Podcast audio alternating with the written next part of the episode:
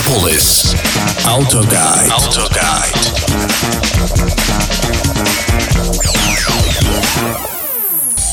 В детстве я мечтал стать водителем автобуса. Я любил стоять возле кабины водителя и смотреть, как он рулит этой большой машиной, как нажимает на кнопки открывания дверей, переключает скорости.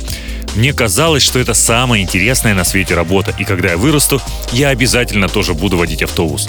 А может быть мне повезет и мне позволят ездить на междугородних рейсах. Признаться, хорошо, что эта мечта так и осталась мечтой, но на днях она, наверное, отчасти сбылась. Хотя, конечно, это был не автобус, а микроавтобус. Это «Автогайд», ваш гид по миру автомобилей на радио «Мегаполис» 89.5 FM эм в студии Макс Руби. Здравствуйте. Микроавтобус для большой семьи или для деловых поездок, выпускаемый корейской компанией Hyundai 10 с небольшим лет назад, сойдя впервые с конвейера, получил название Starex. Затем, спустя годы, ничего в принципе не меняя, его переименовали в H1.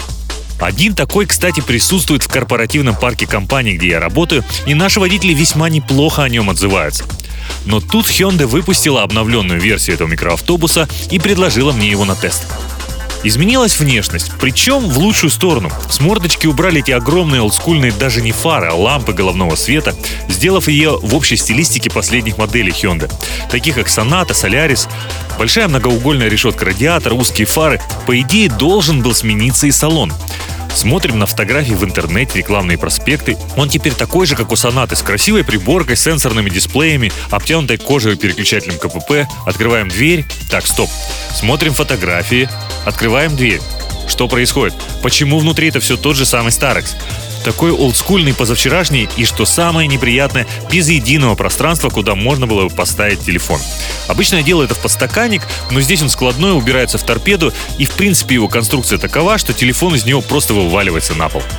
Если честно, я даже не представлял себе, каково это водить микроавтобус. И когда я забирал его в пресс-парке, я подумал, боже, какой он большой, как же я на нем буду.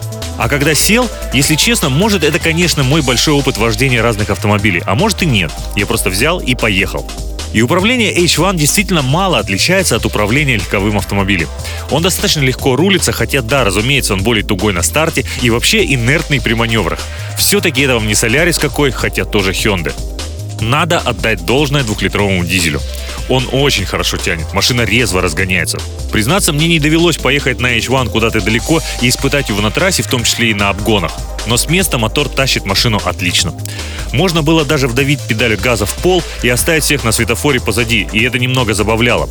При этом расход у него достаточно демократичный. За неделю эксплуатации в городе я не израсходовал и половины бака. Чего точно не хватает этому автомобилю, это полного привода и более современных систем стабилизации.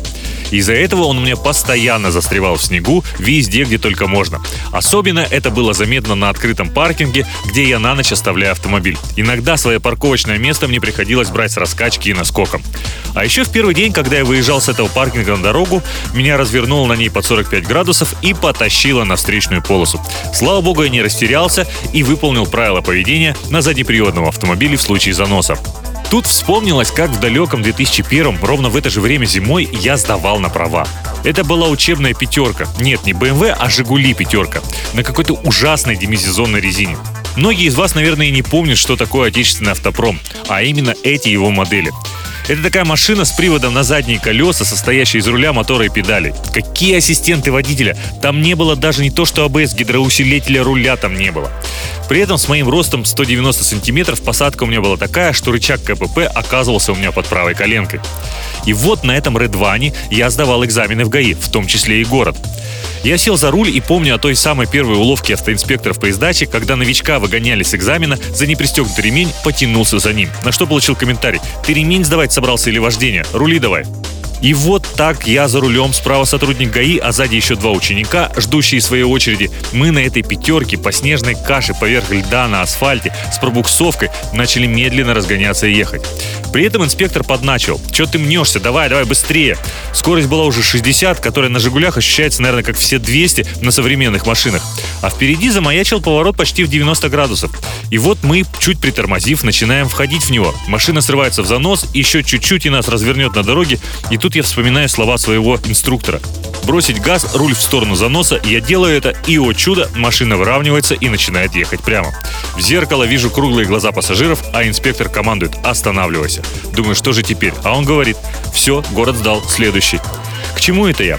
Да к тому, что, как я сказал ранее, привод на H1 задний. И это не тот задний привод, который у Mercedes или BMW, где о том, что машину толкают задние колеса, некоторые владельцы даже и не знают. Настолько слаженно работает система стабилизации.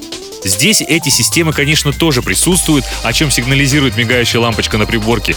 Но работает они так, что выезжая первый раз с паркинга, не вспомнилось. Это моя история с экзамена ГАИ. К слову, за время теста я еще неоднократно дрифтовал на нем, что иногда меня пугало, а иногда даже забавляло. Особенно, когда я представлял, как бы реагировали на такие маневры пассажиры, будь они сейчас в салоне. Но в целом профессиональные водители эту машину оценивают положительно. При своей не самой современной внешности и начинке Hyundai H1 отличается своей простотой и надежностью. Отдельно мне сказали про подвеску, которая на таком автомобиле с момента покупки ходит как новая, а на аналогичном немце с аналогичным пробегом уже два раза менялась. Это был Макс Руби и Автогайд. Теперь вы можете услышать записи программ в интернете по адресу soundcloud.com slash автогайдфм. Услышимся через неделю. Пока!